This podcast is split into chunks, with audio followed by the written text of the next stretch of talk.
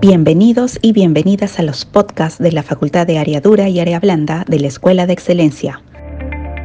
Hola asesoras y asesores, soy Marco de Rojas, jefe de línea del área de maderas, y bienvenidos a este podcast, donde aprenderemos juntos el proyecto Madera para Construcción. En esta ocasión me acompaña el momo de maderas, Johan Espinosa, quien nos enseñará el paso a paso de cómo hacerlo. Bienvenido, Johan. Muchas gracias, Marco. Así es, asesoras y asesores. Hoy aprenderemos todo sobre el proyecto de madera para construcción. Johan, ¿y cuáles son los drivers, materiales y herramientas que necesitamos para realizar este proyecto? Para este proyecto, el driver será el pino americano, que puede ser para techos o tabiquería. En el lado de los materiales, necesitaremos maderas, calaminas, tornillos y clavos para techos y madera, tablero OSB, colas sintéticas, tarugos, triple fenólico para tabiquería. Y las herramientas que utilizaremos para este proyecto son martillo, destornillador, taladro y broca y winchas para techos. Nivel, escalera de madera, un toma corriente, lápiz carpintero y escuadra para nivelar la tabiquería. Es importante recalcar a los compañeros el uso de PPs, en este caso lentes, guantes, mascarillas, arnés y casco. Así es, Marco. Muy buena recomendación. Ahora, asesores se preguntarán, ¿en qué situaciones se podría implementar ese proyecto? ¿Nos puedes explicar mejor este punto, Marco? Claro, el proyecto nos ayudará a construir estructuras para techos y tabiques. El producto principal es el pino americano, debido a que posee una alta resistencia mecánica. A continuación, algunas definiciones importantes para este proyecto. La madera comercial tiene un grado de humedad bajo, menor al 20%, la madera comercial que ofrecemos en nuestras tiendas es el pino radiata y el pino americano. Para este proyecto en específico, de construcción y tabiquería, utilizaremos el pino americano. La característica principal de la madera comercial es su baja cantidad de humedad. En consecuencia, su duración es alta y no tiende a torcerse. Gracias a esta característica, se puede emplear para la construcción de estructuras, de techos y tabiques. Según el grado de humedad que contiene la madera, se puede clasificar en cinco tipos. ¿Cuáles son, Johan? Madera verde.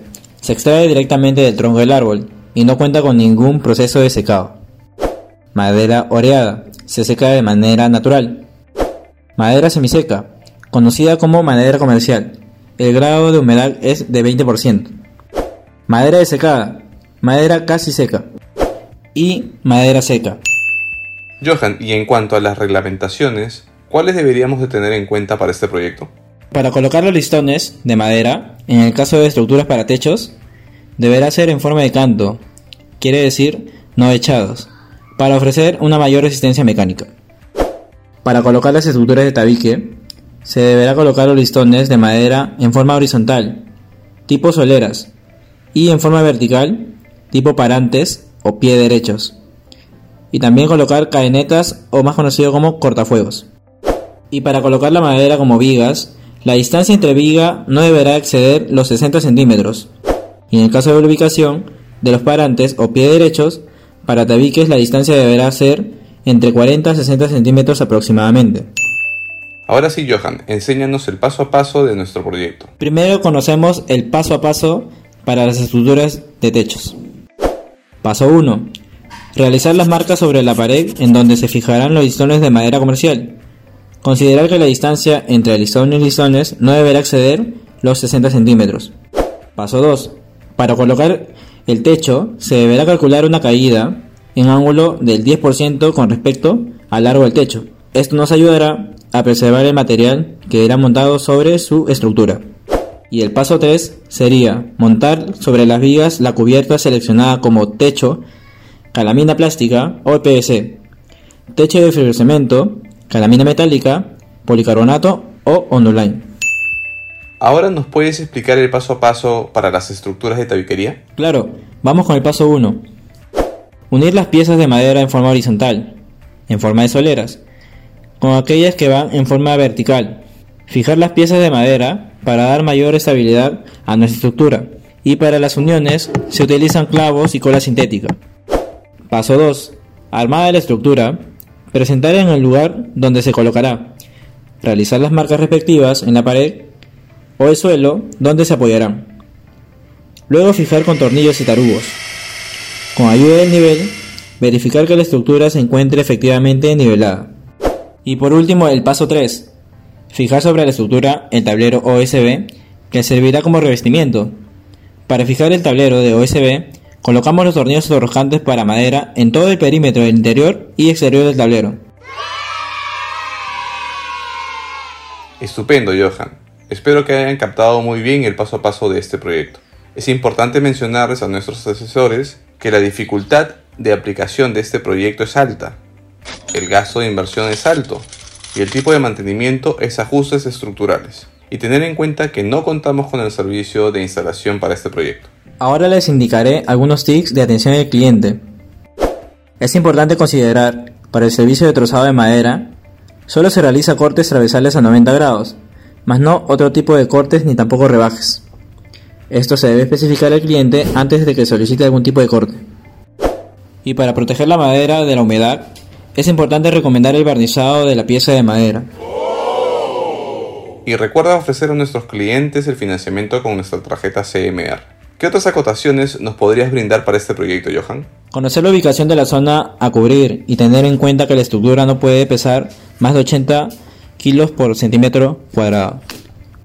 Antes de barnizar los listones, se recomienda aplicar dos manos de preservante de madera para garantizar un mayor tiempo de duración. El preservante de madera se debe dejar secar por un periodo mínimo de 24 horas.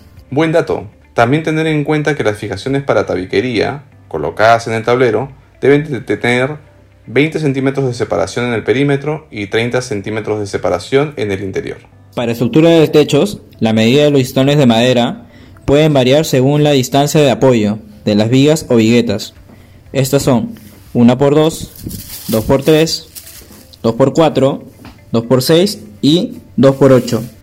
Para la estructura de tabiquería, el espesor que requiere el tabique puede variar de la siguiente manera: 1,5 por 2, 2 por 2, 2 por 3 o 2 por 4. Los tableros derivados de madera se deben aclimatar al ambiente donde se van a instalar, por un mínimo periodo de 24 a 48 horas antes de su instalación. Se recomienda dejar 3 milímetros entre uniones de tableros como junta de dilatación y la medida mínima de corte que realizamos en maderas es de 20 centímetros. Para más tips y consejos, no duden en consultar a fondo su manual de capacitación. Esperamos que este podcast les haya ayudado mucho y que tengan éxito en la venta del proyecto. Muchas gracias, Marco. Gracias a ti, Johan. Nos encontramos en el siguiente programa para seguir aprendiendo juntos sobre este y más proyectos. Éxitos. Y recuerda, nosotros y nosotras hacemos escuela para que alcances la excelencia.